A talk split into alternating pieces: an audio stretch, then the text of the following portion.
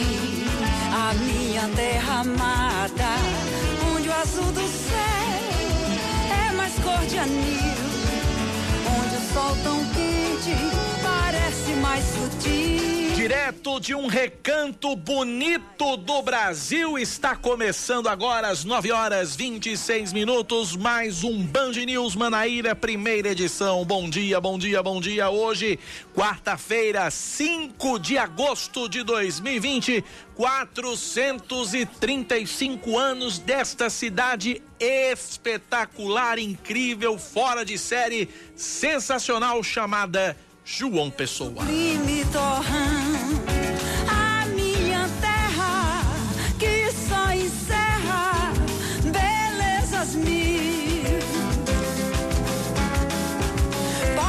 Chamada a namorada do meu Brasil. Até às 11 da manhã você vai ficar muito bem informado no Band News Manaíra, primeira edição, começando da maneira mais diferente possível, que é lógico, é o que a nossa cidade merece, é o que a nossa cidade é, precisa nesse momento, é de um clima novo, um clima diferente, um clima gostoso, afinal de contas, a gente está desde março nessa pandemia pavorosa, um clima de, de medo, de preocupação e a gente precisa dar uma amenizada. Eu acho que esse feriado de João Pessoa de 5 de, de agosto vem para isso e a gente começando agora o Band News Manaíra primeira edição. Eu, Cacá Barbosa, já tô por aqui desde cedinho. Quem chega para apresentar junto comigo é Oscar Neto, natural de Sapé.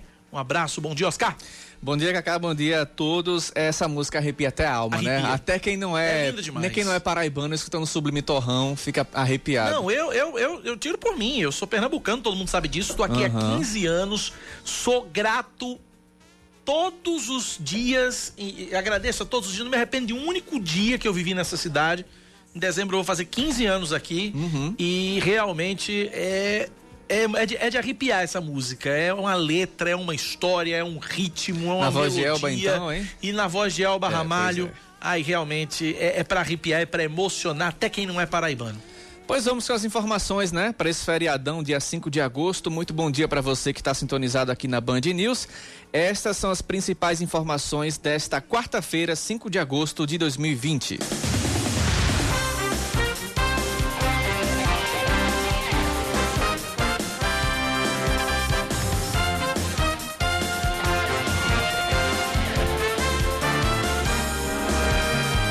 Adiada desde a Semana Santa devido à pandemia, a missa dos Santos Olhos está sendo celebrada neste momento na solenidade de Nossa Senhora das Neves. A missa marca o retorno de Dom Delson à Catedral Basílica, no centro de João Pessoa, após um período de isolamento social desde o dia 19 de março.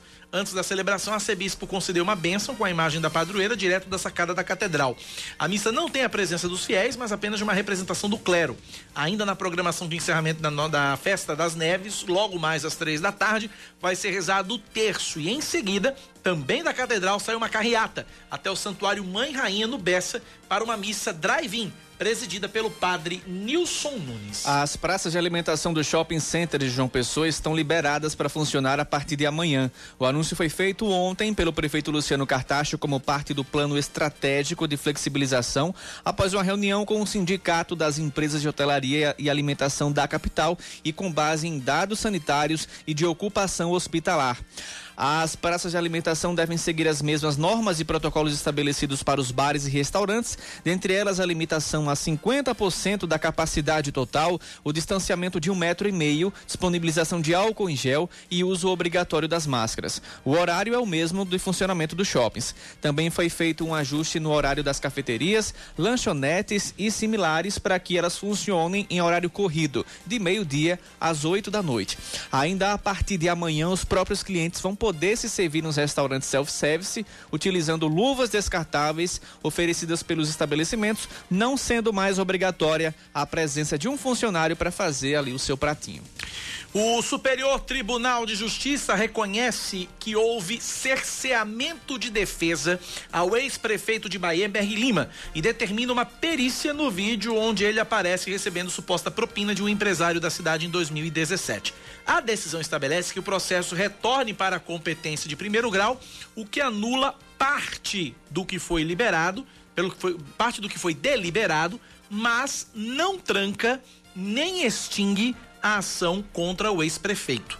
O objetivo é verificar apenas se o conteúdo do vídeo era realmente um pagamento ou era suborno por parte do empresário, já que, de acordo com a defesa, o fornecedor, o empresário, sabia que o dinheiro era a título de um empréstimo pessoal e o vídeo teria sido editado e distorcido. Por causa dessa denúncia, Berg Lima foi preso no dia 5 de julho de 2017 e desencadeou toda esta crise, esta novela, esse moído, essa resenha que se desenrola em Bahia. Pois bem, falando em Bahia ainda, a Câmara da cidade é notificada oficialmente da decisão do juiz Francisco Antunes da quarta vara mista da cidade que obriga a realização de eleições indiretas, ou seja, Vereadores escolhem o novo prefeito. A determinação veio depois que um grupo de parlamentares acatou o pedido de suspensão do trecho da lei orgânica do município, que estabelece eleições em caso de vacância do cargo de prefeito nos últimos seis meses de mandato. De acordo com a determinação judicial, as eleições têm que acontecer até o dia 14 de agosto, quando se completa 30 dias da renúncia do ex-prefeito. 14 de agosto, vulgo sexta que vem. Sexta que vem, exatamente. Sexta agora é 7, a outra é 14. Uhum. Um acidente em um armazém que estocava nitrato de amônio. É até aqui a hipótese considerada mais provável para explicar a explosão na região portuária de Beirute. Mais de 100 pessoas morreram e cerca de 4 mil ficaram feridas na capital do Líbano. O professor e doutor do Instituto de Química da Universidade de São Paulo, Reinaldo Basito, explica que o nitrato de amônio é um dos principais fertilizantes utilizados na agricultura. O especialista conta que, em geral, é uma, uma substância estável, mas tem uma característica que pode fazê-lo explodir em determinadas circunstâncias. A grande explosão em Beirute pode ter acontecido por problemas no armazenamento, já que essa é uma substância que normalmente é estocada em grande quantidade. No caso de Beirute, fala-se em 2.700 toneladas guardadas desde 2014, sem controle, em um depósito no porto. O incêndio no armazém pode ter elevado as temperaturas e provocado a explosão, já que o nitrato de amônio não explode sozinho. As imagens. E, é, é o que eu ia dizer agora, Oscar. Que imagens, Oscar. Eu fiquei impressionado eu fiquei impressionado. Quando me mandaram, mandaram no, no grupo do WhatsApp, quando eu vi, uhum. eu nem dei muita bola, porque eu digo, não, deve ser uma dessas fake news que a turma circula por aí. Eu, eu, sou, eu sou calejado com fake news, eu sou meio chato com essa coisa.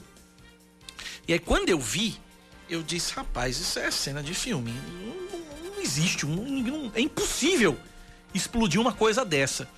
Mas aí, coincidentemente, eu tava ouvindo a Band News e aí acompanhei o Já noticiário. Soltou o plantão. Soltou já. o plantão. Liguei a TV na hora. Aí eu fui. Meu, quando eu vi as imagens. quando eu vi a imagem, eu digo, meu amigo, isso é sério.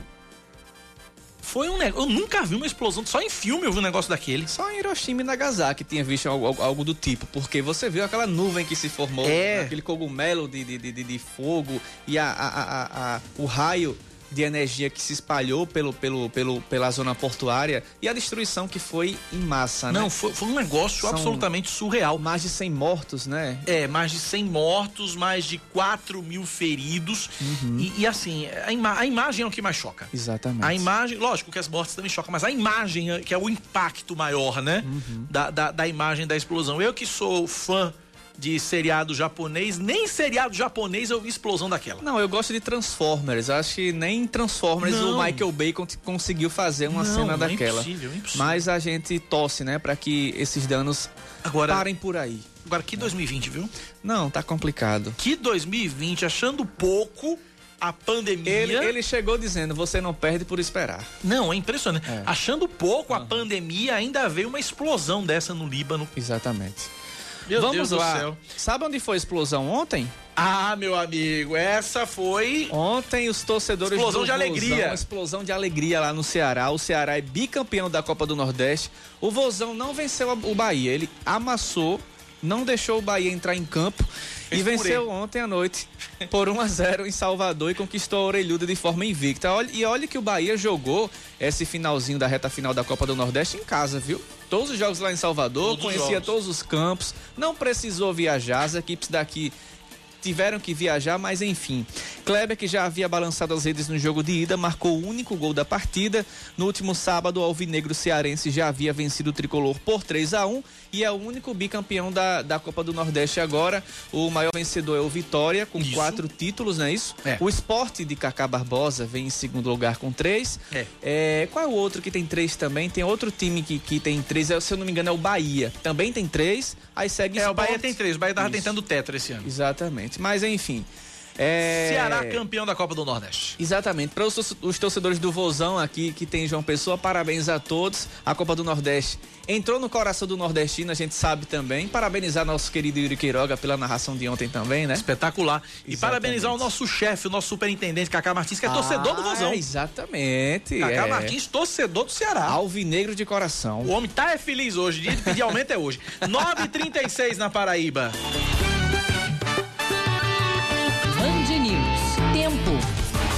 Feriado na capital paraibana deve ser de sol entre nuvens, com chuva passageira durante o dia e tempo firme à noite. Mínima de 21 graus, máxima de 28.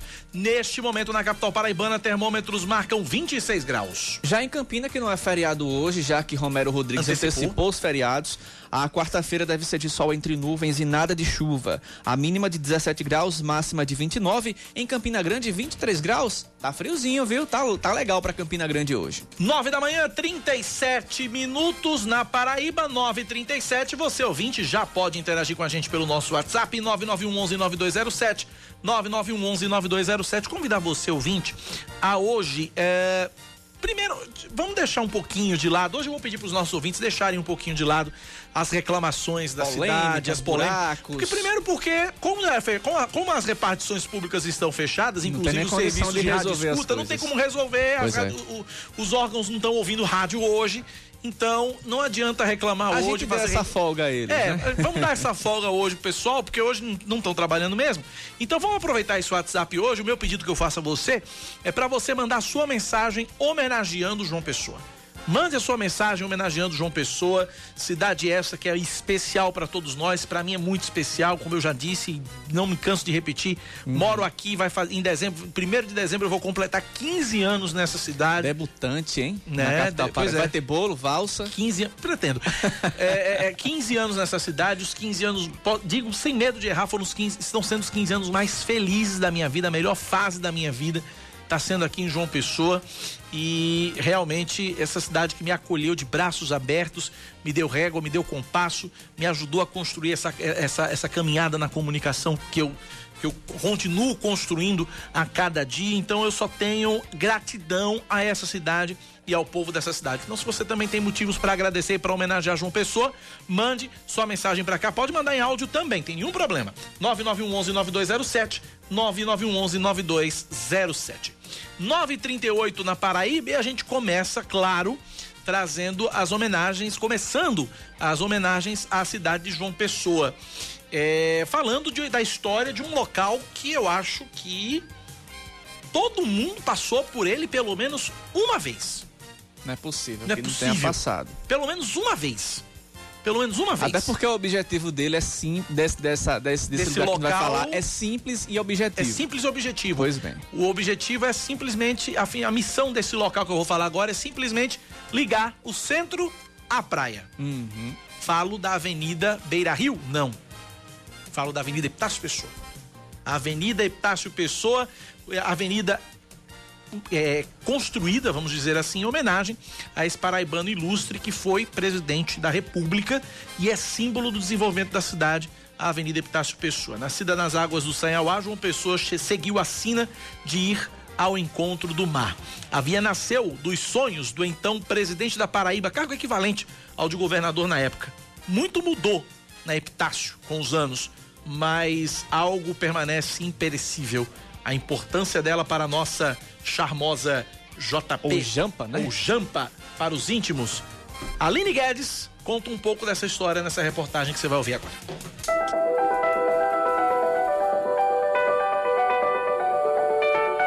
Quantas vezes você já passou pela Avenida Epitácio Pessoa para trabalhar, para comprar um sofá ou um carro de luxo, para quem está de passagem e para quem fincou morada?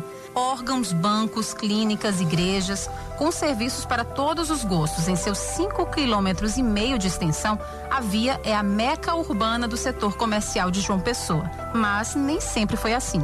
A Avenida Epitácio Pessoa é a ponte de asfalto que liga o centro e a praia, o antigo e o novo na memória da cidade. Atualmente é movimentada, artéria comercial que atravessa vários bairros. Mas não é só nisso que reside a importância da Epitácio, e sim em sua história. Ela é símbolo do desenvolvimento de João Pessoa, que, ao contrário da maioria das cidades litorâneas, nasceu do meio e aos poucos rumou para seu litoral. Achar uma casa em meio a tanto frenesi de carros e comércios é como procurar uma agulha num palheiro, mas ainda há uma remanescente dos tempos onde ver a avenida era como testemunhar o futuro se desenhando. Dona Socorro Coimbra, ela viu o caminho para o mar se abrir. O RG denuncia 83 anos, mas a memória de Dona Socorro é lúcida, fresca como de uma jovem. Ela lembra de quando trocou Princesa Isabel por João Pessoa, ao lado do marido, Miron Coimbra Maia, no ano de 1973. Eles queriam que os três filhos estudassem em boas escolas, coisa que na época só existia na capital e a Epitácio foi o lugar escolhido. Aí a gente veio, né? Aí quando desceu uma Epitácio Pessoa, aí lá vem, vem, vem, era só residência, não tinha muito comércio, não tinha nada. A avenida era novidade e por isso já era relativamente movimentada. Andavam mais de trem, né? Que era para Santa Rita, era para Bahia, era mais trem. A essa Epitácio era esse mesmo movimento, mesmo movimento para a praia as praias eram muito movimentadas. Agora muita gente já descia os seus carros, carro né, próprio. Aí foi quando começou a aparecer ônibus.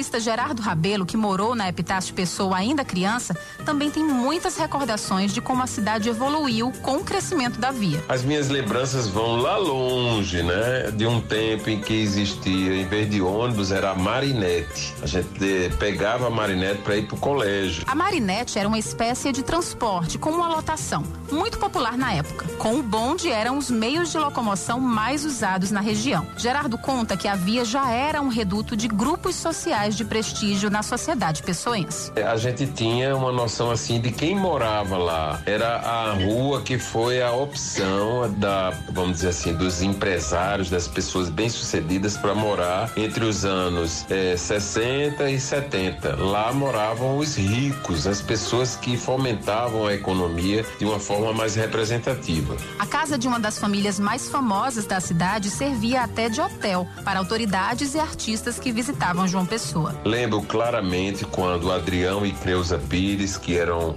é, empresários super bem sucedidos na cidade, estavam construindo uma casa que era uma mansão realmente na descida da ladeira da Epitácio Pessoa, né, na altura do Miramar, e que essa casa virou um símbolo da arquitetura porque e da nobreza, vamos dizer assim, porque não existia hotel funcionando em João Pessoa para acomodar personalidades. O presidente Castelo Branco, quando veio a João Pessoa, ficou hospedado na casa de Adrião e Creuza Pires, porque lá era o ambiente, o lugar que era compatível com o presidente da República. Com a chegada cada vez maior do comércio na avenida nos anos 80, a Epitácio Pessoa foi sofrendo uma evasão residencial. Pouco a pouco, a maioria das famílias migrou para outros bairros. Gerardo compara esse fenômeno de deslocamento ao que também aconteceu na Avenida Paulista, em São Paulo. Na Avenida Paulista moravam os maiores industriais, as pessoas mais é, benquistas, não era socialmente, era economicamente. Era o metro quadrado mais caro. Na época das pessoas foi a mesma coisa. Na Paulista as pessoas saíram para os bairros mais nobres, mais distantes, é, com áreas maiores tal. Aqui é a mesma coisa, as pessoas migraram para a Avenida Cabo Branco, Avenida Almirante Tamandaré, foram para Naíra, para Bessa. É, mais recentemente, isso de quando começou essa migração que saíram, foram muitos para o altiplano recentemente. Existem muitas histórias sobre a idealização da Avenida Epitácio Pessoa. A maioria atribui a obra ao governador João Pessoa, mas a historiadora Loívia Almeida esclarece que a concepção da avenida partiu do governador Camilo de Holanda, que esteve à frente do estado nos anos de 1916 a 1920. A ideia do Camilo de Holanda era criar uma estrada que levasse até o que hoje é a praia de Tambaú e que nessa praia fosse criado também um porto, devido a questões de infraestrutura e condições específicas dessa praia, esse projeto não pôde se concretizar. A obra foi projetada ainda pelo governador seguinte, Solon de Lucena, e a planta final teve, enfim, a contribuição de João Pessoa, no fim dos anos 20. A história conta que a epitácio foi esboçada nos sonhos do governador. João Pessoa teria avistado o mar da sacada do Palácio do governo e desde então desejou que a Avenida Epitácio Pessoa ligasse em linha reta o palácio à orla marítima. Um erro topográfico não permitiu que o sonho de João se concretizasse e uma das pontas da avenida foi parar na Praça da Independência. Mais do que essa ideia de que era o sonho do João Pessoa, eu prefiro acreditar que ele era um político racional e visionário. Eu acredito que ele enxergava a, a potencialidade da, da cidade crescendo nessa direção e expansão para o mar, né? Assassinado em 1930, João Pessoa não chegou a ver a epitácio pronta. Entre idas e vindas, a obra demorou 36 anos, só sendo concluída em 1956, no governo de José Américo de Almeida. Atualmente, Dona Socorro Coimbra é uma das raras moradoras da avenida. Fala que ainda recebe muitas propostas de compra, mas assegura que as lembranças que habitam nas paredes de sua casa não estão à venda. Todos nasceram aqui, todos os meus netos. E eu acompanhava o nascimento de todos eles e recebia meus netos como filho, né? E graças a Deus já tá todos adultos, mas todos eles continuam comigo até hoje, graças a Deus. Todos dentro de casa ainda, até hoje. Então essa casa é o presente que a senhora quer deixar para eles? Para eles. Deus quiser, em nome de Jesus.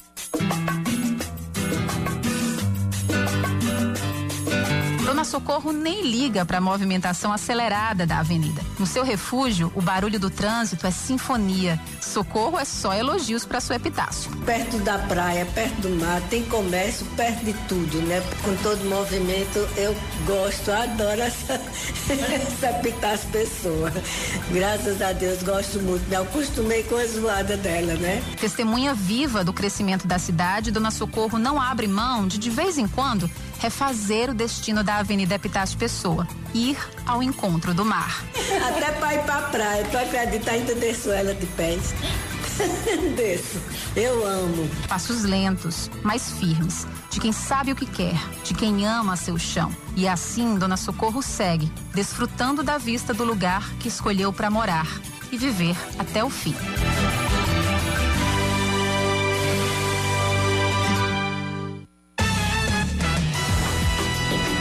Parabéns, Aline Guedes, parabéns, Samara Gonçalves. A gente ficou, eu particularmente, eu fiquei ouvindo a matéria e imaginando exatamente a, a, a aquela aquele cenário.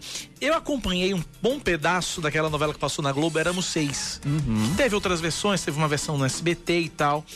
E eu fiquei exatamente visualizando ali a sociedade da época dos anos 20, anos 30, circulando ali pelo epitácio. Fiquei imaginando alguma coisa do tipo e tal, e você vai visualizando, não viver essa época, claro, mas é, você você imagina, passa um filme na sua cabeça, você imagina e dá para retratar muito bem. Parabéns Aline, parabéns Samara que idealizaram e produziram essa reportagem sensacional, esse especial que a gente rodou aqui.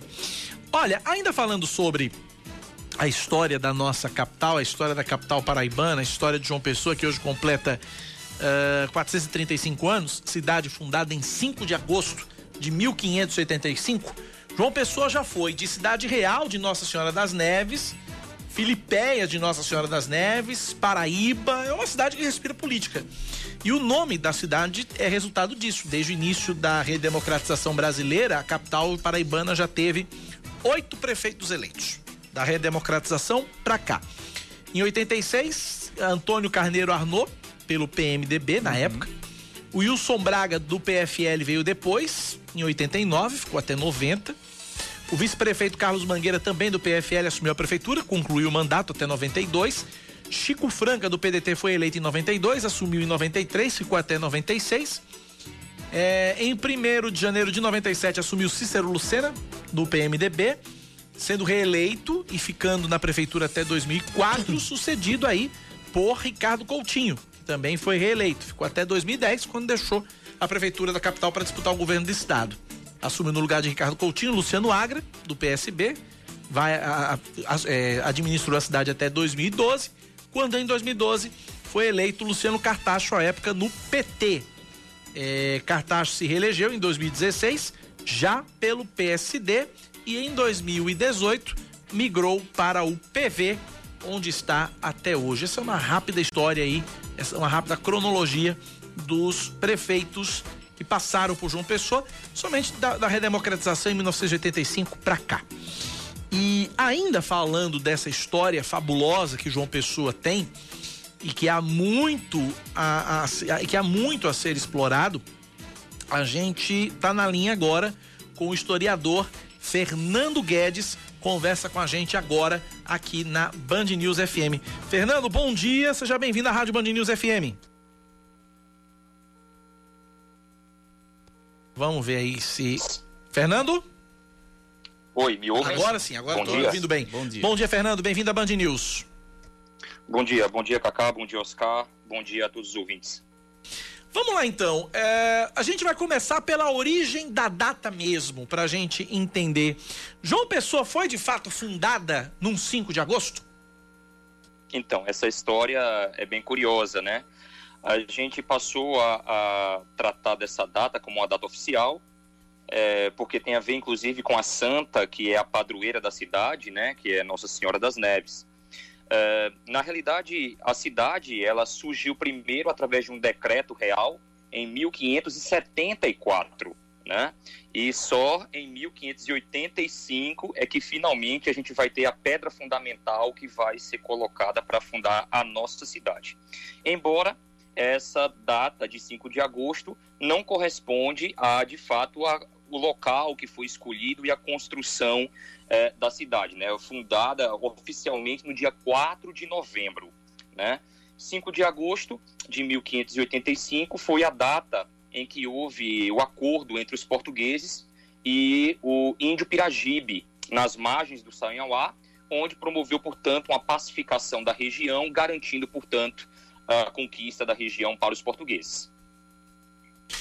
Então, cinco, então, o 5 de agosto. É, é, é, e por que, que se convencionou de fato o, o, o 5 de agosto e não o, aquela outra data, novembro, que você colocou?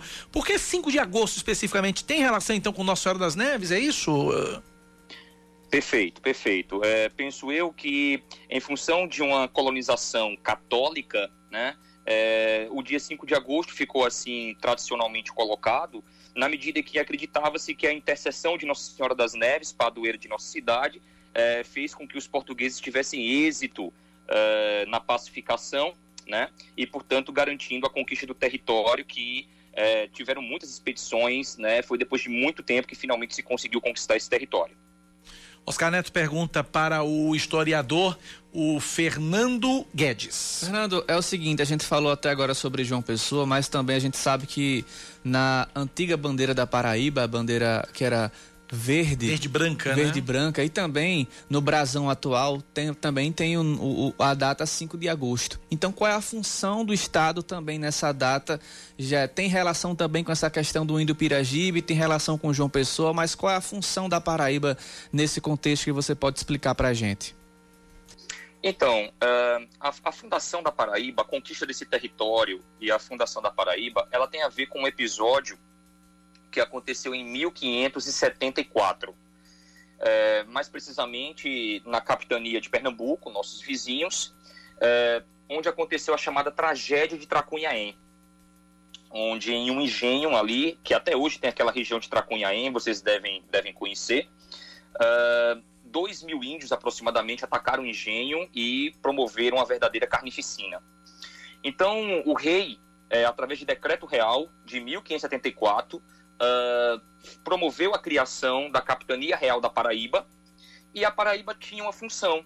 Né? Qual era a função da Paraíba nesse contexto? Era, portanto, uh, promover a conquista dessa região para afastar esses índios, né? Os nativos, o gentio, como eles chamavam, e promover, portanto, a segurança da capitania de Pernambuco, porque a capitania de Pernambuco era uma das poucas capitanias que prosperaram no sistema de capitanias hereditárias, né? A produção de açúcar que se tinha ali era muito importante para Portugal. Nós estamos conversando com o Fernando Guedes, ele é historiador.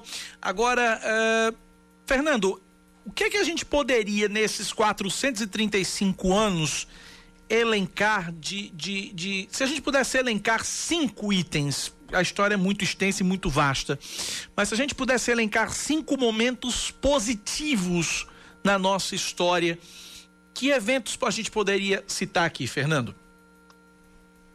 Olha, uh, vou tentar aqui puxar de cabeça, mas uh, eu penso que um momento interessante da história, já no período republicano, é o governo de Solon de Lucena né, a prefeitura de Solon de Lucena.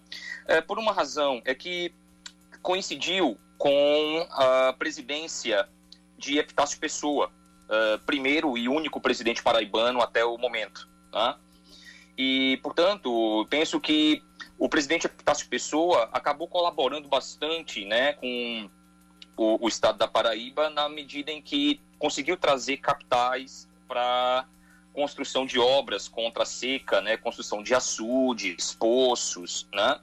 Uh, por outro lado, também houve uh, aqui na, na, na, cidade de João Pessoa, nesse período, a construção da Praça da Independência, a Vidal de Negreiros, o Parque Solon de Lucena, o Parque Arruda Câmara. Então, eu acho que houve uma confluência aí que colaborou, colaborou bastante uh, para que esse momento aí, né, tenha sido um ponto alto. Uh, só, só é, eu aqui fiz um, um, equívoco. Na realidade, o governo Solon Lucena, Solon Lucena ele foi presidente de estado, né? Não prefeito. O prefeito naquela época era o Valfredo Guedes. Presidente de estado é equivalente a governador hoje, né? Só para gente Perfeito. Naquela época, né, a gente tratava, a nomenclatura utilizada na época era presidente de Estado. Você tinha presidente da República, que era o presidente, né, como nós chamamos hoje, e o presidente dos estados, presidente do estado da Paraíba, presidente do estado de Pernambuco, que era o que hoje nós convencionamos chamar de governadores. E a mesma pergunta agora vai para os cinco momentos negativos da nossa história.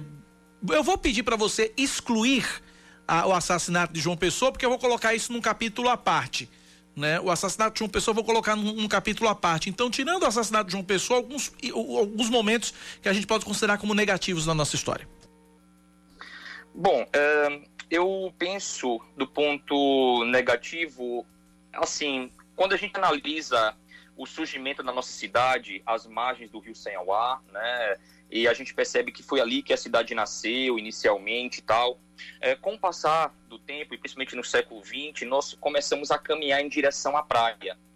Então, começou a haver uma elitização das áreas é, das praias em relação a uma marginalização das áreas do centro. Então, eu penso que a cidade acabou dando as costas para sua própria história. Essa região do Porto do Capim, essa região que nós temos aí no centro histórico da nossa cidade, penso eu que é muito pouco vivido, muito pouco aproveitado por nós pessoenses, né? Então acho que é, esse é um ponto negativo. Acho que a gente virou as costas para nossa história literalmente e a gente acaba dando mais importante, mais importância às praias do que à própria origem da nossa cidade, que é no Rio Senhoá. Eu acho que esse é um ponto. Uh, um outro ponto que eu poderia elencar, né, e também um ponto atual, é em relação ao turismo, né? Eu, antes de me tornar historiador, eu me tornei bacharel em turismo aqui pela Universidade Federal da Paraíba. E naquela altura em que eu era estudante na universidade, muito se falava sobre turismo no nosso estado, na nossa cidade, dos potenciais que nós temos é, e que era uma área extremamente promissora da economia paraibana mas é, é, eu me formei, muita coisa se passou desde então e eu consigo, não consigo perceber esse avanço significativo no turismo, né, como uh, um setor da economia que poderia trazer é, muito emprego para nossa cidade e, e, enfim. Então acho que são pontos negativos aí nessa história mais recente. Nessa pergunta dos pontos negativos, eu excluí o assassinato de João Pessoa, porque talvez essa seja a, a, a, página, mais, a página mais triste de toda a nossa história. E foi daí que surgiu toda essa, essa polarização política que existe até hoje, essa divisão política que existe até hoje. Eu queria que você falasse sobre esse episódio. Pois não, pois não. Inclusive é, é curioso porque esse foi um tema que eu tratei indiretamente na minha dissertação de mestrado que eu desenvolvi na Universidade Federal do Rio Grande do Norte, na oportunidade. O que eu consigo perceber uh, é que há uma disputa pela memória dessa cidade, né? Como você mesmo falou agora há pouco, houve uma bipolarização aí de dois grupos que uns defendem e outros criticam, né? Há inclusive um movimento muito forte, agora nem tanto, mas que há algum tempo atrás era mais forte, é, numa tentativa de trazer a nomenclatura uh, anterior à nossa capital. Uh, então, percebo que há uma disputa de memória em torno de, do que aconteceu. Uh, eu concordo que o governo de João Pessoa né, foi um ponto baixo na nossa história, não por ele, nem pelo nome da cidade que acabou mudando, mas principalmente pelo rumo que essas disputas acabaram levando e que trouxe apenas mais atraso para o nosso Estado. É, Fernando, a gente saindo agora um pouco de João Pessoa e partindo aqui para Paraíba. A gente sabe que a história da Paraíba está também esses fatos que a gente menciona aqui que você nos conta Alguns deles que envolvem a Paraíba estão é, cravados em sua própria bandeira. Muita gente, quando vê a bandeira da Paraíba, é, uma parte preta, outra vermelha, com o nome Nego, às vezes não sabe o que significa aquilo. Mas isso também foi um fato histórico que rendeu a Paraíba a ter essa bandeira. Muita gente contesta também, como você falou, até sobre o nome da capital paraibana. Mas esse nego, para o ouvinte entender o que é que significa, o que foi essa negação. Vamos lá, gente, é, é curioso. É, primeiro que há uma questão de português muito clara. Muitas pessoas, quando leem, leem nego. Essa palavra que no português nem existe, né? A palavra no, no português é negro. Então eu sempre brinco com os meus alunos quando eu estou trabalhando esse tema nas minhas aulas, digo, ó, não é nego, é nego. É, essa, esse nome, né, vem do verbo negar, e está fazendo uma alusão à negativa que o presidente do Estado, naquela altura, o João Pessoa, eh, deu à campanha de São Paulo na disputa eleitoral da presidência da República na década, no, no, no pleito de 30, né?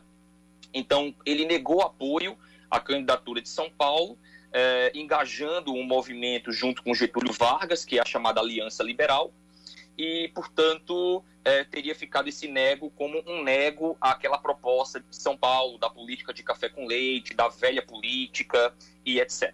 Então, essa é o que se atribui, né, ao que se explica esse nome nego. Uh, em relação às cores da bandeira, né, é, lembrando que essa bandeira é criada após o assassinato do presidente João Pessoa, né, o presidente do Estado. Então, é, essa bandeira faz uma alusão à sua morte, né? O sangue é, em vermelho, é, o sangue derramado por João Pessoa, assassinado, e o preto fazendo alusão ao luto, né, que se deu em razão de sua morte. Então, a gente tem a construção dessa bandeira é, em uma homenagem ao governador na altura, né, presidente do estado da Paraíba, João Pessoa, assassinado no Recife. Vou comentar com o Kaká. Você, você pode perceber que tudo da história mais recente da Paraíba, da cidade, está atrelado ao assassinato de João Pessoa, né? Kaká? Verdade. Até o nome da cidade, né? Exatamente. Até o nome da cidade. É, Fernando, a gente teria aqui uma série de outros assuntos, uma série de outras nuances para discutir aqui da nossa história, mas o tempo é curto. Eu só posso agradecer a você, Fernando, por nos atender nesse dia 5 de agosto, nesse feriado. Obrigado pela aula. Um forte abraço e até uma próxima oportunidade, Fernando. Eu agradeço pelo convite eh, e aproveito para desejar essa cidade maravilhosa que é a capital do nosso estado. eh, um feliz aniversário para essa cidade, que ela continue sendo essa capital belíssima eh, e sossegada, para que nós possamos continuar vivendo aqui em paz e dar aí uma cidade cada vez melhor para os nossos filhos, né, e para a sociedade de uma maneira geral. Muito obrigado pela oportunidade. Bom dia. Bom dia, esse foi Fernando Guedes, historiador, falando com a gente aqui sobre um pouco, faz, trazendo um pouco da história da capital paraibana nestes 435 anos. Deixa eu atualizar aqui alguns ouvintes, ouvintes mandando mensagens pra gente pro nosso WhatsApp, 9911-9207, ouvintes mandando áudio também, vamos lá. Meus parabéns, João Pessoa, pelos 435 anos. Aqui é Arthur, pessoense desde criancinha. Nasci e me criei nessa cidade que eu amo, João Pessoa. Nunca vou sair daqui porque aqui é a capital melhor do Brasil. Bom dia, Cacá Barbosa. Band e a Band Reagir. O Arthur falou baixinho, falou longe do telefone, mas deu pra entender. Obrigado, Arthur. Fica a dica pros nossos ouvintes, quando for gravar a mensagem de áudio, fala perto do telefone pra gente poder te ouvir melhor. Mais um ouvinte participando. Bom dia, bom dia a todos. Parabéns para essa boa cidade, a nossa cidade, a capital paraibana, João Pessoa, né? Parabéns, parabéns mesmo. Nessa bela cidade. Mas Cacá mudando de assunto, eu passei ontem na, na PB que liga Murinhém para, para Mulungu, Mulungu e a Lagoinha, né? Que se estende até a Lagoinha, lógico completamente esburacada. Fazer um apelo ao DR que tomasse providência. Tá bom, meu amigo? Bom dia, tudo de bom, bom trabalho. É, Obrigado, eu ouvinte aí. Por isso que está falando. Um abraço, tudo de bom. Um abraço, obrigado ao ouvinte aí. Hoje não tem como o DR estar ouvindo a gente, mas em todo caso está feito o registro. Mais ouvintes participando. Bom dia, Cacá. Bom dia a todos da Band News. Olha, Cacá, tudo aquilo prometido em relação aos ônibus, de distanciamento social, que as pessoas iriam sentar é, separadas nas cadeiras, que não haveria é, excesso de pessoas em pé. Tudo isso é conversa fiada, Cacá. Os ônibus estão lotados, não há distanciamento social. As pessoas estão em pé, junto uma das outras. Olha, é uma calamidade, Cacá. Uma calamidade. Isso é uma irresponsabilidade. A prefeitura deveria rever essa questão dos ônibus, porque é um foco muito grande de disseminação do vírus. É lamentável, lamentável. A prefeitura deveria voltar atrás e tirar os ônibus de circulação, porque não tem condições, Cacá. Tem que colocar mais ônibus, não tirar os ônibus de circulação, né, também, né? Tem que pensar nas outras pessoas. Olha só, um outro ouvinte aqui manda mensagem pra gente, final telefone 7227, manda a imagem daquele relógio que tinha ali na na, na praia, aquela, aquele, aquele relógio. Rapaz, pense numa recordação que eu tinha Né? desse relógio. Eu não morava aqui, eu não lembro do relógio na praia, É mas eu morava relógio- no é o Recife. relógio do, do, do final do ano. Foi o né? relógio dos 500 anos do descobrimento. Ah, entendi. Aquele relógio Eu grande lembro. lá. Obrigado, ouvinte, pela participação e também pela audiência. Mais ouvintes participando. Bom dia, Cacá. Cacá, aqui é José, eu sou motorista de aplicativo aqui em João Pessoa. É, eu morei muitos anos em São Paulo, passei minha infância, adolescência em São Paulo, aí vim pra cá, sou natural daqui de Duas Estradas. E realmente já morei em Campinas, morei em São Paulo, morei em Guarulhos. Mas essa cidade aqui é ímpar, não tem, não tem o que fazer, não tem o que falar, só tem elogios. E eu que trabalho nessa função como motorista, meu velho. Antes dessa pandemia, o- o- os turistas aqui que na, na autoestação, mas o que estava migrando, não sei se ainda está, de gente para cá, de Brasília, de Minas, de todos os lugares do Brasil, é vindo aqui, se apaixona e vem morar, velho. Band News. Em um segundo tudo pode mudar. Essa cidade é apaixonante mesmo. Léo Bino do Valentino de Figueiredo, pra gente fechar essa rodada. Bom dia, Cacá. Bom dia a todos da Band News. Cacá, passando aqui, né, para parabenizar aqui a nossa cidade João Pessoa. Apesar que eu não sou natural daqui, sou de Cajazeiras, no sertão da Paraíba. É, faz 17 anos que eu moro aqui e me sinto um filho de João Pessoa. É uma cidade que eu tenho um carinho enorme, não é? E fico grato de, de poder compartilhar essa data tão especial com, com os pessoas. É, resumindo, eu não troco essa cidade por cidade nenhuma, nenhuma, não é? Parabéns, João Pessoa, e que você continue linda como sempre e sempre acolhedora. Valeu, Leobino. Um abraço para você. Leobino, que é cajazeirense, que no dia 22 agora, Cajazeiras também completa aniversário. Cajazeiras, é a, a data de Cajazeiras é 22 de agosto. Com a sua memória hoje, Cacá. Não, não, mas aí a Cajazeiras eu fui pro Google mesmo. Porque eu sabia ah, que era em agosto, eu não sabia a data. entendi, entendi. É... Rapaz, esse aniversário, esse, esse mês também, olha. Próximo, no outro domingo, dia 16, aniversário do meu pai. Dia 23, aniversário da minha mãe. Agosto, viu? É. Eu que lute. 10 e 10. Vamos pro intervalo. Menino, 10 e 10, nem vi a hora. A gente vai pro intervalo rapidinho, voltar já já. A semana nem reclamou também, então fui embora. Vamos lá, a gente volta já. São 10 horas e mais 12 minutos aqui em João Pessoa. Embora as casas ainda sejam a maioria no total de domicílios na capital, o percentual desse tipo de moradia, moradia vem caindo nesses últimos anos. De acordo com o IBGE, as casas representavam 69,9% das moradias em 2016. Já em 2019, esse percentual aumentou Aliás, caiu. Caiu. Para 66,1%. Por outro lado, os apartamentos que representavam 30% em 2016, em 2019 aumentaram para 33,7%. Ainda segundo o IBGE, a média de moradores por domicílio é de três pessoas. 29% das residências tinham em 2019 dois moradores, 25% três, 18,9% possuíam quatro moradores e 14,1% das moradias eram habitadas por uma pessoa. A maternidade do Hospital Universitário Lauro Vanderlei vai ser reaberta amanhã. O atendimento havia sido suspenso depois que quatro recém-nascidos testaram positivo para a Covid-19 dois deles morreram. De acordo com a direção do HU, o retorno das internações na, na maternidade vai ser gradual e feito com protocolos de acesso já estabelecidos por uma comissão da unidade. A Universidade Federal da Paraíba aprovou ontem a oferta do segundo período suplementar, cujas aulas e demais atividades vão ser realizadas de maneira remota em virtude dessa pandemia. As aulas na instituição estão suspensas desde março.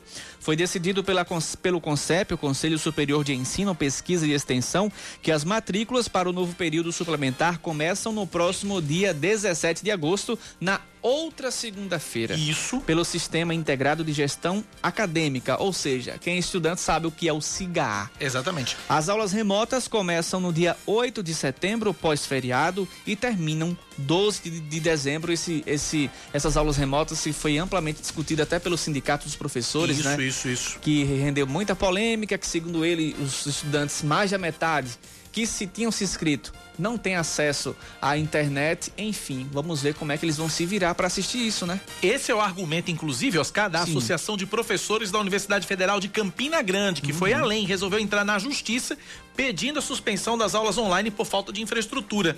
De acordo com a ADUFCG, a adoção do chamado regime acadêmico extraordinário é inconstitucional por não assegurar a todos os estudantes o direito de acesso às atividades virtuais. Essa é a questão. Uhum. O regime é o responsável pelo período suplementar 2020.3, que traz atividades online para alunos que entraram em cursos já no primeiro semestre letivo. Ainda de acordo com a ação, o período suplementar seria uma tentativa de instituir a educação à distância, além das próprias aulas virtuais. O EAD Estados e municípios já podem solicitar os recursos federais disponibilizados para o setor cultural. Os 3 bilhões de reais previstos na Lei Aldir Blanc vão ajudar trabalhadores e empresários da área.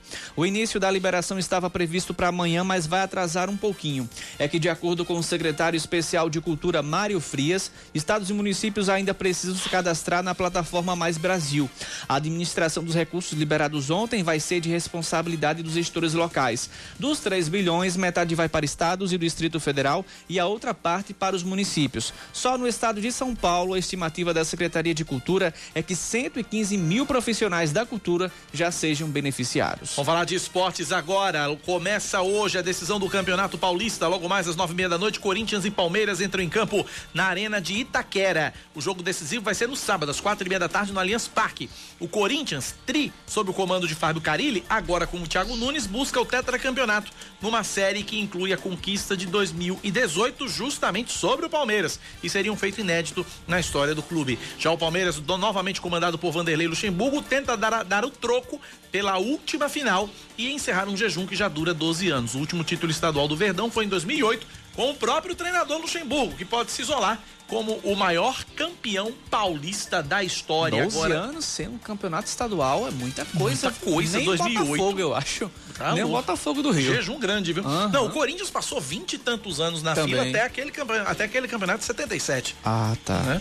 10 e 16 na Paraíba.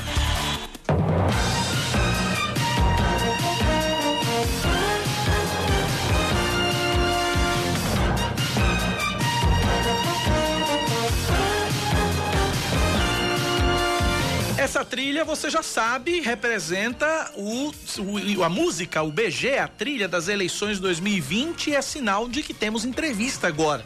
A Band News FM Manaíra iniciou na última segunda-feira uma série de entrevistas com os pré-candidatos à Prefeitura de João Pessoa. Nosso entrevistado de hoje, e tem 15 minutos de entrevista, né? Vai ser é, é o candidato, ele já está na linha, o pré-candidato da Unidade Popular, o jornalista Rafael Freire. Ele conversa com a gente a partir de agora. Vai ter 15 minutos a nossa entrevista a partir do momento que ele der o bom dia dele. Rafael, bom dia. Seja bem-vindo à Rádio Band News FM. Seu tempo começa agora. Bom dia, Cacá. Bom dia, Oscar. Bom dia a todos os ouvintes da Rádio Band News FM. Vamos lá. A primeira pergunta ela é comum a todos os candidatos. Por que que Rafael Freire quer ser prefeito de João Pessoa? Cacá, eu sou um militante partidário há 25 anos. Então, não se trata de um desejo, de uma pretensão pessoal. né? Eu sou o porta-voz de uma plataforma política, de uma ideologia. A Unidade Popular é o partido mais recente criado no Brasil. Ele obteve o seu registro junto ao TSE no dia 10 de dezembro do ano passado. E logo depois veio o final do ano, Réveillon, Carnaval, pandemia. Então a gente, diante de muitas dificuldades, nós estamos eh, apresentando uma plataforma política que está sendo elaborada com várias pessoas, mas acima de tudo representando essa militância de 25 anos. Né? O partido foi criado recentemente, mas o agrupamento político ele atua há mais de duas décadas no Brasil, fazendo movimento sindical, movimento estudantil. Vamos refazer aqui, vamos re- reorganizar aqui. Vou dar uma pausa aqui no tempo do, do Rafael. Vou dar uma pausa aqui no tempo do Rafael pra gente repor. Só um minutinho, Rafael. Vamos. nós decidimos Rafael, criar Rafael, Rafael, partido. Rafael, você me ouve? Tô ouvindo. A gente teve um problema na sua conexão, o relógio, eu parei o relógio aqui porque a gente teve um problema na sua conexão, você saiu do ar. Você dizia que o, você falava do, do- do- da filosofia e da, da, da, da- da linha é, que o partido estava elaborando para a cidade de João Pessoa. Vou reiniciar o relógio agora, a gente parou com 1 minuto e 14, vou reiniciar o relógio agora, retomar o relógio agora para você retomar o seu raciocínio, Rafael. Pois bem, então nós estamos elaborando um programa para a cidade de João Pessoa da forma mais coletiva possível. E aí eu dizia que nós temos uma tradição de luta no Brasil de 25 anos, o agrupamento político que formou a Unidade Popular. No movimento estudantil, no movimento de moradia junto às famílias sem teto, em defesa da vida das mulheres, na classe trabalhadora, atuando em diversos sindicatos. Eu mesmo fui presidente do Sindicato Jornalista da Paraíba por dois mandatos, com muita honra. Então, a nossa militância é uma militância combativa, uma militância de luta que hoje está expressa nesse partido chamado Unidade Popular, que é um partido socialista e revolucionário. Então, eh, é um partido socialista e revolucionário. Para a gente entender, então, e, e o nosso ouvinte entender, é um partido que está, eh, que, que circula e que eh, transita no campo das esquerdas. Sem dúvida. Infelizmente, alguns partidos que se colocam no campo da esquerda fizeram conciliação de classe, né? Fizeram acordos com a burguesia, fizeram acordos com os latifundiários, com os banqueiros, E nós somos contra isso. Nós somos um partido anticapitalista. Né? O nosso socialismo, Kaká, Oscar e, e, e ouvintes, o nosso socialismo não é uma letra no meio de uma sigla. O nosso socialismo é um projeto político. Nós queremos acabar com esse sistema capitalista certo? Portanto, não é uma plataforma apenas eleitoral e não apenas para o município, porque você não pode fazer socialismo num município só. Nós temos um projeto político para o país, que é de acabar com esse sistema de exploração, onde quem trabalha passa fome e aqueles que não trabalham só enriquecem. Basta ver que agora, durante a pandemia, enquanto o nosso país já vai contando mais de 100 mil mortos, porque os números oficiais eles são subnotificados, então nós já vamos com mais de 100 mil mortos, no meio dessa carnificina toda, Bolsonaro rindo das mortes do povo brasileiro e os bilionários do Brasil enriqueceram mais de 30 bilhões de reais durante a pandemia, ou seja, está havendo um processo de concentração de renda no Brasil e no mundo. Então esse sistema não serve para o povo. Então nós queremos acabar com o sistema capitalista e ter um governo e um Estado socialista. Agora, para as eleições municipais, nós temos propostas concretas para cada cidade onde a gente está apresentando candidaturas também. Oscar Neto pergunta para Rafael Freire, pré-candidato da Unidade Popular. Rafael, o que é que essa candidatura da Unidade Popular deve trazer de diferente, já que você falou também de exemplos aqui na capital paraibana, falou do presidente Jair Bolsonaro, falou das bandeiras do partido, mas se tratando de João Pessoa, o que é que tem na cartilha do UP que deve mudar a cidade, o que é que tem de diferente nessa campanha da Unidade Popular? Por exemplo, Oscar, todo mundo fala de democracia, é impressionante. Todo mundo, não tem ninguém que fale contra a democracia, mas praticar que é bom, a gente vê pouco. Né? Muitas vezes a gente vê as gestões implementando conselho democrático, orçamento participativo, cada um tem um nome bonito, mas aquelas pessoas que estão lá não são de fato ouvidas, porque a massa da população, hoje, no estado da Paraíba, por exemplo, sofre sem saneamento básico. Né? Mas o que é que os parlamentares que representam, entre aspas, a Paraíba fazem? Daniela Ribeiro, do Partido Progressista, e José Maranhão, do MDB, todos os dois partidos, inclusive com pré-candidaturas aqui na capital, votaram a favor da privatização da água, do esgoto e do saneamento básico no Senado Federal, que é o novo marco regulatório. Então, essas pessoas que dizem representar a Paraíba, elas não são pessoas que de fato representam o Estado, a cidade e que são democráticas. Então, um governo socialista, um governo de fato é, é, do povo, ele precisa ouvir as pessoas e implementar as políticas públicas que são demandadas. Porque se você for em qualquer bairro de periferia aqui de uma pessoa, vai identificar a quantidade imensa de residências que não têm esgotamento, que não têm acesso à água. E essas pessoas querem ou não isso? Querem. E por que, que não é implementado? Ao invés disso, só de janeiro para maio, a Prefeitura Municipal de João Pessoa gastou 4 milhões de reais em publicidade. É toda semana, todo dia agora, intervalo de televisão, de rádio que você for, é publicidade, publicidade, publicidade, só falando de obra, só falando de obra. E onde é que estão essas obras? Onde é que está, de fato, a construção de um projeto que venha de baixo para cima? Então, o primeiro princípio Oscar e, e Kaká. O primeiro princípio tem que ser um princípio democrático. Nós precisamos ouvir as pessoas e colocar e dar vazão àquilo que as pessoas querem. E não ficar implantando uma política de cima para baixo. Por exemplo, a Prefeitura de João Pessoa está impondo, está impondo uma dívida bilionária à cidade de João Pessoa com o chamado projeto, com o programa João Pessoa Sustentável. É um acordo internacional que está fazendo com o banco e ninguém aqui vem a dizer, ninguém nunca viu um banco dar dinheiro. O banco empresta dinheiro a juros, ou seja, a prefeitura de João Pessoa está contraindo hoje um empréstimo de 1, de, de 1 bilhão e 250 milhões de reais, sendo que esse empréstimo está sendo contraído em dólar, então está sujeito às mudanças do câmbio internacional para ser pago durante 40 anos. Ora, o orçamento de João Pessoa hoje é de cerca de 2,7 bilhões. Como é que você contrai um, um, um, empréstimo que representa praticamente metade do orçamento de um ano? Isso por si só já é temerário para ser pago durante 42 anos com câmbio vinculado ao dólar. Então, esse um bilhão que vai chegar para supostos investimentos na nossa cidade, ele, primeiro, vai ser completamente teleguiado pelo banco, é o banco que vai dizer onde o investimento vai ser feito e não o povo de João Pessoa. Esse é o primeiro elemento. E após 40 anos pagando a dívida, quanto é que essa dívida não vai estar? que veio o empréstimo de um bilhão e vai virar quanto? 10 bilhões, 50 bilhões, nós nem conseguimos calcular ainda. Estamos fazendo um estudo com economistas, com a nossa equipe, para poder calcular um prejuízo que a cidade vai ter. Então, a cidade de João Pessoa não pode estar na mão de um banco. Nós não queremos isso. O banco, inclusive, junto com a prefeitura, já anunciaram agora no final do mês de julho a intenção de fazer a reformulação do plano diretor de João Pessoa. Ora, gente, o plano diretor de João Pessoa, que ordena, que orienta onde devem ser os investimentos, que ordena ou deveria ordenar, organizar a nossa cidade, ele é um plano diretor exemplar. Ele foi pioneiro no Brasil, foi copiado por diversas outras cidades maiores que João Pessoa. E agora, o que está sendo feito é que o Banco Interamericano de Desenvolvimento, o BID, que está vinculado a esse programa dito João Pessoa Sustentável, vai teleguiar esse projeto. É um banco internacional que vai dizer onde a Prefeitura de João Pessoa vai investir dinheiro na nossa cidade. Então, nós não queremos acordo com o banco.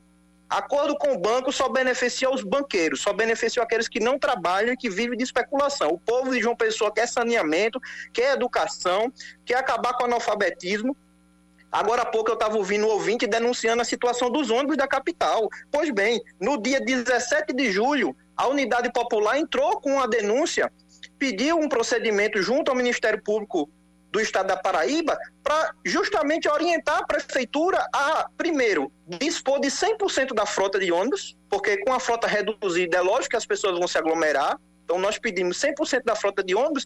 E, segundo, nós temos dito que o plano de mobilidade urbana, que a prefeitura, chamado de Plamob, que a prefeitura fez às escondidas, certo? Às escondidas, basicamente só com técnicos, esse plano, ele está furado.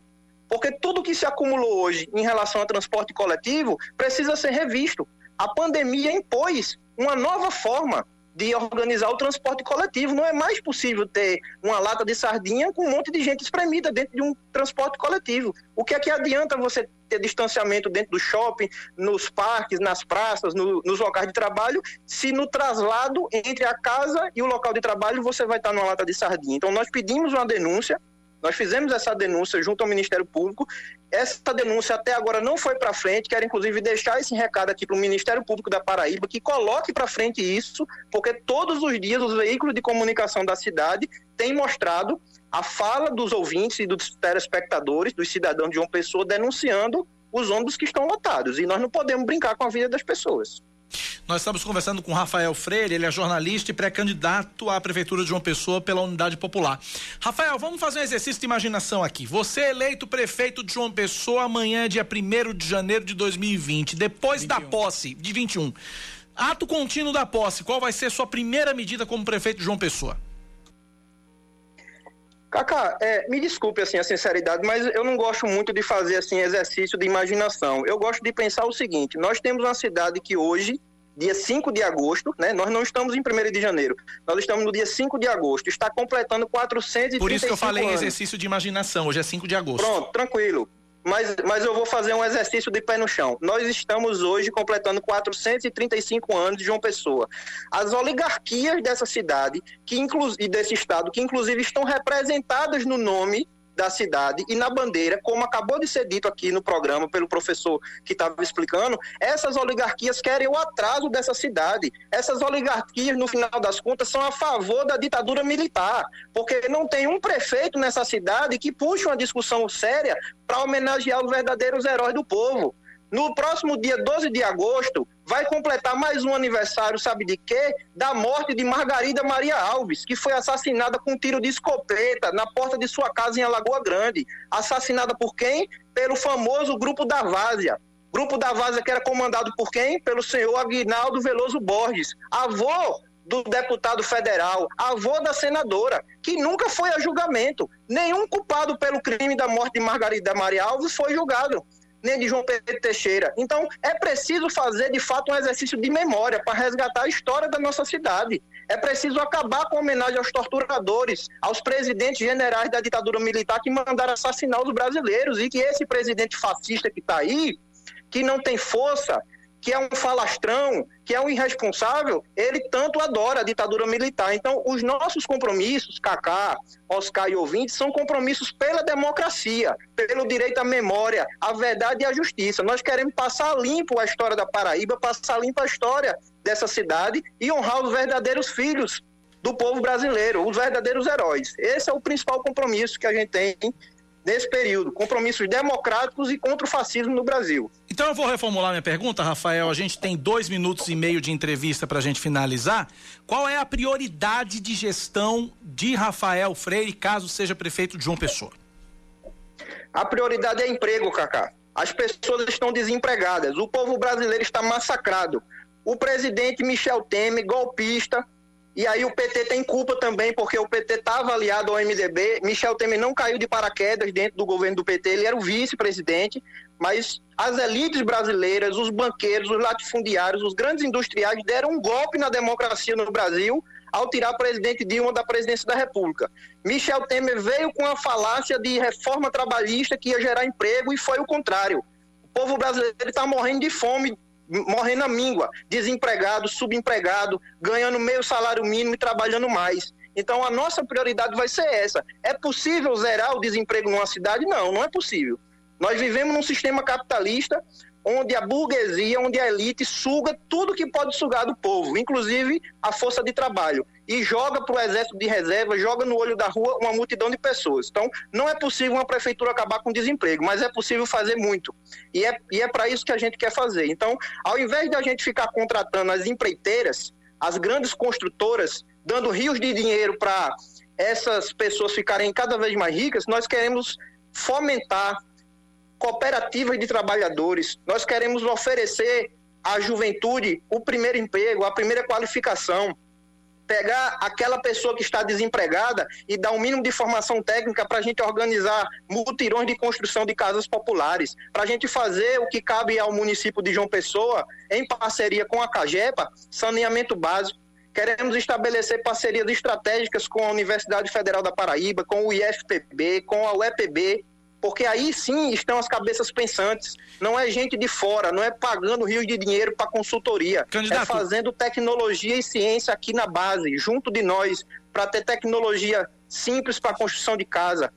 Dessa forma, Cacá, fazendo mutirões, incentivando as pessoas a se organizarem na sua comunidade com a economia solidária, fomentando o pequeno comércio, crédito para o pequeno comerciante, para o pequeno produtor, apostando na agricultura familiar. Nós acreditamos que dessa forma, uma gestão realmente democrática, ela tenha condições de fomentar o emprego, porque diante da situação que está colocada hoje, com a crise mundial do sistema capitalista. Candidato, eu vou ter que interromper a nossa entrevista. O tempo, lamentavelmente, os 15 minutos se esgotaram e é o tempo idêntico a todos os candidatos. Eu quero agradecer ao candidato, ao pré-candidato da, da, unidade, da Unidade Popular, Rafael Freire, pela participação e pela entrevista aqui na Rádio Band News FM. Muito obrigado. 10h33, intervalo, a gente volta já.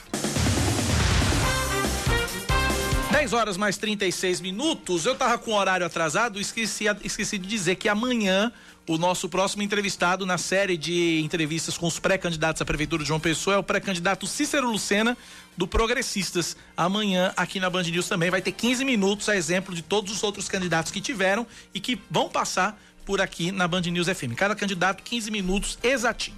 Vamos a mais destaques? 10 da manhã, mais 37 minutos agora na Paraíba, 10 e 37 até as 11 é o Band News Manaíra, primeira edição. A exoneração da ex, a, a exoneração da ex-pré-candidata a prefeita de João Pessoa, Socorro Gadelha, é publicada no Semanário Municipal da Prefeitura de João Pessoa.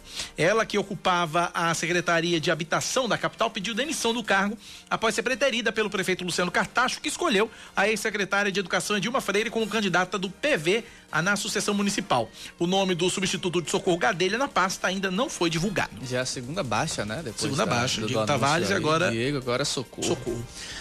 Pois bem, indo para Campina agora, os usuários do transporte coletivo de Campina Grande vão receber uma passagem gratuita a cada passagem comprada a partir da próxima sexta-feira. Após as empresas de transporte coletivo reduzirem ontem a frota de ônibus circulando para 30% devido à crise financeira, uma reunião foi realizada entre os empresários e o Conselho Municipal de Transportes. Com essa decisão, as empresas resolveram manter 55% da frota circulando na cidade. Eu acho que essa medida aí é para fomentar que pessoal ande mais de ônibus, né? É, para fomentar e para ajudar as empresas mesmo, para as empresas não quebrarem. A choradeira uhum. em Campina Grande é grande. A Secretaria Estadual de Saúde diz que há uma subnotificação de casos de arboviroses como dengue, zika e chikungunya em razão da baixa procura por postos de saúde. De acordo com o último boletim epidemiológico, foram registrados 4.593 casos prováveis de dengue, uma queda de 67,8% na comparação com o ano passado. 740 casos suspeitos de chikungunya e 105 de zika estão na contabilidade da secretaria. As quedas nestes casos são de 29,2% e 69%, respectivamente. Uma lei promulgada por sanção tácita e publicada hoje no Diário Oficial do Estado, estabelece prioridade no atendimento de serviços de entrega em domicílio, o famoso delivery, para pessoas que fazem parte do grupo de risco da Covid-19 na Paraíba. As condições de risco que estão no texto de autoria dos deputados estaduais Chió da Rede e Adriano Galdino do PSB se baseiam na regulamentação do Ministério da Saúde. Para conseguir a prioridade, o consumidor deve solicitar o benefício encaminhando via WhatsApp ou outro meio a documentação que comprove a situação de preferência. Levantamento da Associação Brasileira de Comércio Eletrônico indica que uma loja virtual por minuto foi, foi criada no Brasil nos últimos meses uma loja virtual por minuto. Entre março e junho, em plena pandemia, 135 mil estabelecimentos aderiram às vendas pela internet. O número inclui tanto empresas que já existiam e migraram para o ambiente digital, quanto as que foram inauguradas nesse período. De acordo com a Abicom, os setores que mais cresceram no mercado online durante a quarentena foram moda, alimentos e serviços. Vamos de esportes, Cacá? Vamos lá. Mesmo que o coronavírus não desapareça até 23 de julho de 2021, a Olimpíada de Tóquio vai acontecer. Ou as Olimpíadas de Tóquio, né? É a Olimpíada a, mesmo. A Olimpíada no, no singular, não é, é isso? São Jogos Olímpicos, mas ah, é a Olimpíada. Tá, certo. A garantia é de Toshiro Muto, chefe executivo, primeiro nome de um japonês que eu vejo que é fácil de falar. É. Toshiro, Toshiro Muto. Muto. Tá bom. Acho que ele nasceu por aqui. É porque você não assistia séries japonesas como eu assisto. Ah, você é o rei. é chefe executivo do comitê organizador dos jogos. Em entrevista ao jornal Finance, Financial Times, o dirigente admitiu que a pandemia não deverá ter chegado até o fim ao fim até o início do evento, mas que ainda assim não há possibilidade de um novo adiamento. Se tratando de coronavírus, não dá para confiar. Não dá para confiar, não. não, não. 10h40, tenho participações dos nossos ouvintes, deixa eu trazer rapidamente aqui. Uh, Tito Lobo, bom dia, Cacá. João Pessoa, onde a arte divina, que é o sol onde nasce. Peraí, calma. João Pessoa, onde a arte divina, que é o sol, nasce primeiro. Você é uma luz que faz encantar e brilhar nossas almas, que através do ar que respiramos nos presenteia com a qualidade de vida. Parabéns pela preservação da saúde do seu pulmão verde, Tito Lobo. Uh, ouvinte final, telefone 6264. Emocionante a reportagem sobre João Pessoa. Parabéns, João Pessoa. Parabéns, Band News. Obrigado. Uh, Caroline no Cristo Redentor. Feliz no aniversário dessa linda cidade menina que até hoje chamo de Paraíba, minha João Pessoa. Nasci em Brasília, ama a capital da esperança, mas em 2004 viemos para cá e me apaixonei descaradamente por João Pessoa. Cacá disse que são os melhores anos da vida vivendo em João Pessoa e eu concordo plenamente.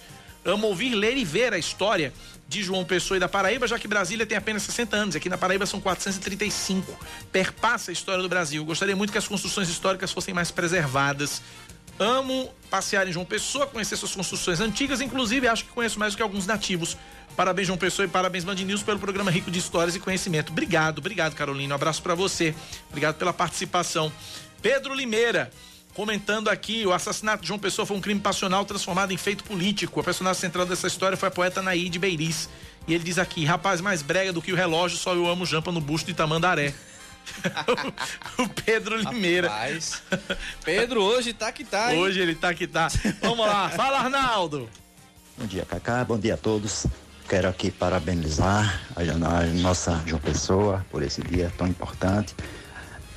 E eu quero dizer que adotei essa cidade quando eu vim de Pombal, é, no finalzinho de 1983, e aqui morei, estou morando até hoje, construí família né, com financeiramente com, com nossos negócios.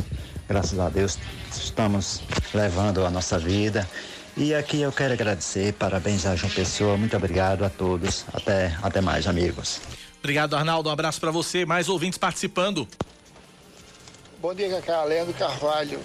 É, acidente aqui, vítima no chão, moto e carro. No, assim, em frente ao novo Mineirão, né? O antigo Macro, no sentido Bahia e João Pessoa. Parece meio lento aqui. Em frente ao Macro, o antigo Macro. E parabéns à nossa cidade, nossa, nossa menina, né? Que João Pessoa sempre se renova e sempre bela e sempre muito acolhedora. Amo de paixão, nascendo e criado aqui dentro de João Pessoa. Conheço João Pessoa com a palma da minha mão. Vivo nas entregas, mas apaixonado como sempre pela minha terra. Obrigado, ouvinte, me informando do acidente. Esse acidente, ele diz aqui, ele mandou esse áudio há mais ou menos meia hora. Não sei se ainda está nessa situação lá, mas fica o registro, pelo menos, da participação do nosso ouvinte. Agradecer o ouvinte aqui, final do telefone 3400, mandou um áudio de um minuto e meio. A gente não tem esse tempo aqui para colocar no ar. Se tu puder resumir esse teu áudio em um minuto. 30 segundos. 30 segundos, um minuto no máximo, a gente tá, coloca, hoje porque tá hoje mais. tem muito ouvinte participando. Só para falar aos ouvintes também a- a- acerca disso, quem não for ouvido durante o jornal, eu vou trazer também durante os meus locais. Importante, certo? importante isso. Cira Maia, bom dia. No ritmo da poesia que vou homenagear essa linda cidade que hoje é o meu lugar. Sou baiana, mas aqui venho parabenizar este sol que irradia em primeiro lugar. Olha que bacana. Que encanta aqui quem chegar. Por isso, meus amigos e minha- minhas amigas, vamos valorizar sua cultura popular. E nessa pandemia, a máscara não deixe de usar. E deixa o Cacá e Oscar a rima improvisar. Não precisa nem improvisar, Cira, tá completa a rima. Tanto o meu nome quanto o seu nome combina com a rima dela. Valeu, Cira. Um abraço pra você. E o Fred nos bancários pra gente zerar essa fase. Bom dia, Cacá. Aqui é o Fred dos bancários. Pede para a Polícia Ambiental vir aqui nessa primeira rotatória da UFPB, que tem uma preguiça solta, tá quase atravessando a pista. Valeu, Fred. Um abraço pra você. Obrigado pela participação. 10h45 na Paraíba, 10 da manhã, mais 45 minutos agora. Vamos, a, a fechada após as mortes de bebês por coronavírus, a maternidade do Hospital Universitário de João Pessoa vai reabrir amanhã. Reportagem de Leandro Oliveira. O atendimento a gestantes na maternidade do Hospital Universitário de João Pessoa vai ser retomado nesta quinta-feira. O fechamento temporário aconteceu após a morte de dois dos quatro bebês diagnosticados com Covid-19 no HU na semana passada. De acordo com o gerente de atenção à saúde do hospital, o doutor Moisés Diogo de Lima, todos os protocolos de prevenção já eram adotados. Porém, novas ações foram realizadas para evitar a transmissão do coronavírus. E nesse intervalo de tempo foi, foram feitas medidas de, de desinfecção terminal né, dos ambientes, remoção de todas as crianças, para dar a melhor segurança possível às gestantes e aos nossos profissionais. Segundo Moisés Diogo, o grande problema para ser enfrentado são os doentes sem sintomas da doença. São as pessoas assintomáticas, naturalmente desconhecem ser portadores do problema, do vírus, e possivelmente transmitem a infecção.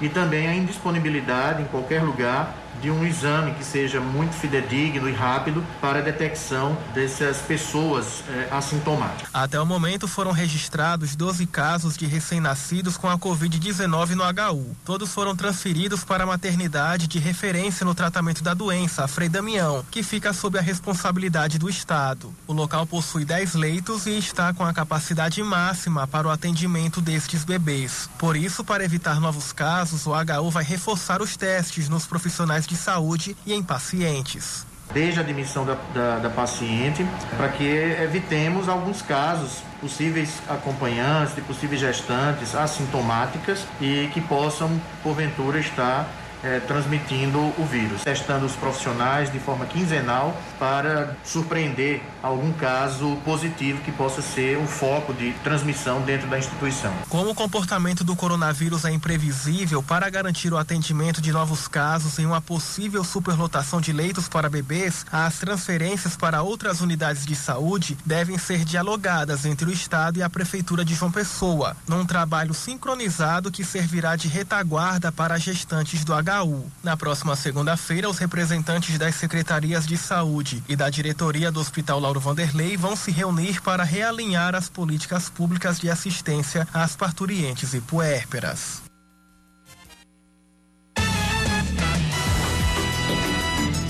Dez e 47 último intervalo do Band News Manaíra, primeira edição. A gente volta já já. Esportes com Yuri Queiroga. Abemos finalista. Campinense elimina Souza nos pênaltis e está na final do Paraibano. Yuri Queiroga comenta o jogo e as projeções do que a Raposa vai enfrentar na grande final. E deu Campinense nos pênaltis, a Raposa bateu o Souza e é a primeira finalista do Campeonato Paraibano para 2020. Nos 90 minutos lá no Amigão, o jogo foi de dar sono em defunto, como diriam alguns amigos meus. O Campinense, por alguns momentos, se viu envolvido pelo Souza, mas faltou ao Souza o passo final quando teve as chances. Para abrir o placar, faltou aquele algo a mais. Do jeito que faltou ao Campinense, que também faltou em outros aspectos durante a partida ao time comandado pelo Ney Júnior. Mas nessa partida de vários erros, com o placar terminando em 0 a 0, somado ao outro empate na ida por 2 a 2, a decisão foi para os pênaltis. E nos pênaltis ganha quem é mais competente, mais ainda do que em tempo normal. Ganha quem é mais competente, quem desperdiça menos as oportunidades. E o Campinense desperdiçou menos. Na verdade, não desperdiçou as oportunidades. Venceu por 5 a 4. O Souza perdeu um único pênalti que foi o suficiente para que o Campinense conseguisse ir para a final pelo terceiro ano consecutivo. Agora, a Raposa vai esperar o vencedor de 13 Botafogo, que sai nesta quarta, jogo às nove e meia da noite, também em Campina Grande, para saber com quem vai fazer a final. Se a gente vai ter um clássico emoção ou se vai ter um clássico dos maiorais. Por enquanto, o desenho está mais para um clássico emoção, com o Botafogo indo para a final. Primeiro jogo, 2 a 0 para o Belo no Almeidão, com o Botafogo fazendo o suficiente para ganhar e o 13 praticamente não conseguindo organizar um ataque decente. E esse vai ser o grande desafio do Galo para o jogo de logo mais. Ser eficiente, criativo e intenso no ataque para envolver o Botafogo e não deixar com que o primeiro tempo termine sem gols e o tempo vá passando e se tornando cada vez mais aliado do Belo ao Botafogo é fazer aquele jogo de paciência, sem se submeter a riscos e, ao mesmo tempo, mostrando a intensidade que justifique o esforço e o investimento feito no elenco. Caso o 13 passe, os dois jogos serão em Campina Grande, evidentemente, mas aí o primeiro mando de campo vai ser do Campinense e o mando de campo na segunda partida, no dia 15, vai ser da equipe do 13. Em caso do Botafogo passar para a final, o primeiro jogo será em Campina Grande e o segundo em João Pessoa.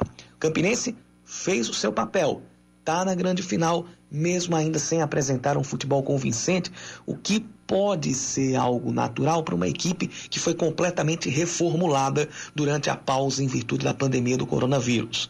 Mas, nesse momento de decisão, não se não existe margem tão larga para erros. E principalmente, se for enfrentar o Botafogo ou se for pegar um clássico dos maiorais, essa margem ela ainda fica mais diminuta.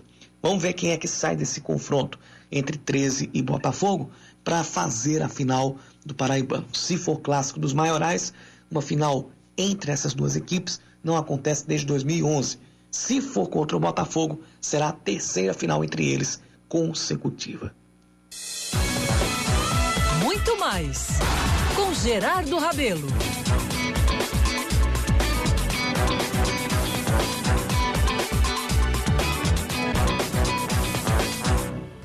Hoje, excepcionalmente, vamos exibir aqui no Band News Manaíra, primeira edição, a coluna Muito Mais com Gerardo Rabelo. Essa semana, em homenagem ao aniversário de João Pessoa, Gerardo relembra personalidades que marcaram a história da nossa capital. É a série João Pessoas, as figuras populares que não estão nos livros. No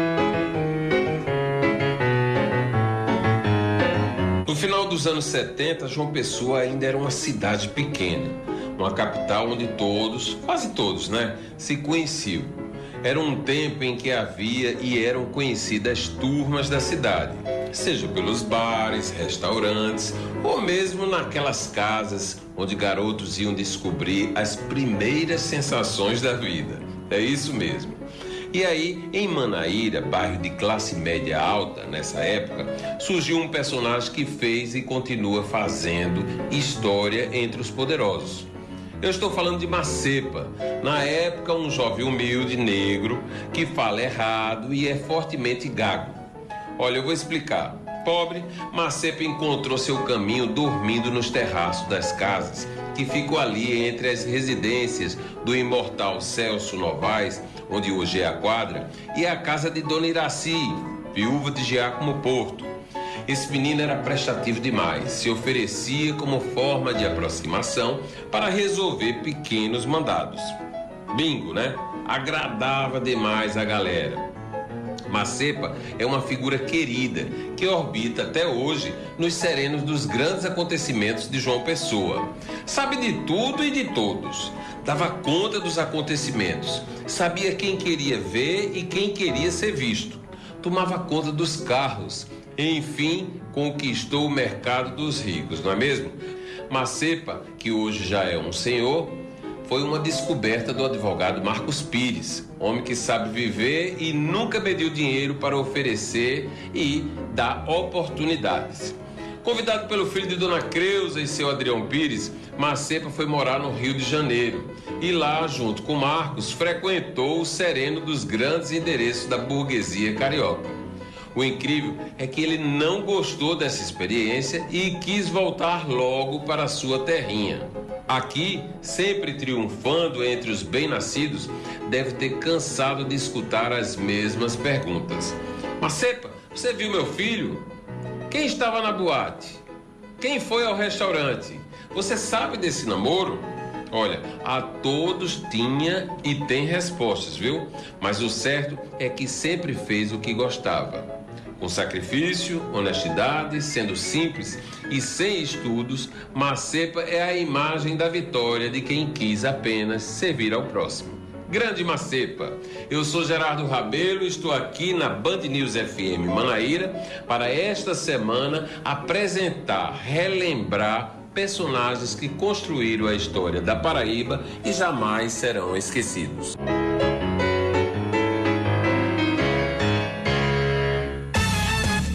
Lembrando para você que a coluna Muito Mais com Gerardo Rabelo vai ao ar sempre de segunda a sexta-feira por volta das onze e meia da manhã e lá pelas 10 para as quatro da tarde. Em especial essa semana, a coluna está sendo veiculada também no Band News Manaíra, segunda edição com Yuri Queiroga e Aline Guedes, das 5 às 6 da tarde. 10 e 58 Vambora, Oscar. Vamos, vamos embora, não? Você que vai. É né? verdade, eu vou embora. Você, fica porque vem aí o Band News Station, né? Arruma uma mala aí só pra você. Pra mim, só de uma hora da tarde. Eu vou me embora, volto amanhã, logo cedinho, às seis da manhã, para trazer as primeiras notícias do dia. Vem aí. Isso mesmo. Eduardo Barão, direto de Nova York. Carla Bigato, direto de São Paulo. Oscar Neto em João Pessoa, atualizando as notícias da Paraíba, do Brasil e do mundo com o Band News Station. Cacá, tô de volta. Bom restinho de feriado pra tu. Valeu, bom trabalho, abraço Valeu. a todos. A gente finaliza homenageando a nossa Paraíba, a nossa João Pessoa, Solta o o nosso sublime torrão. Abraço a todos, até amanhã. Tchau. Valeu.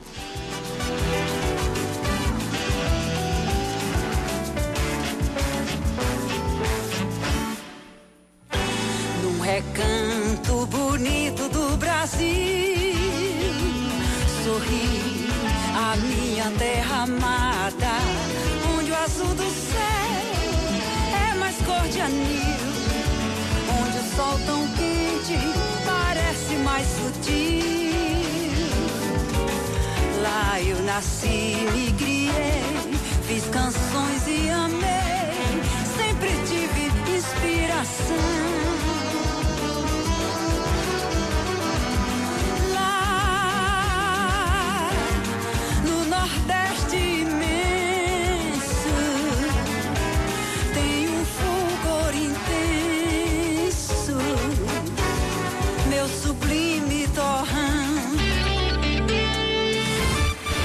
Você ouviu Band News Manaíra, primeira edição.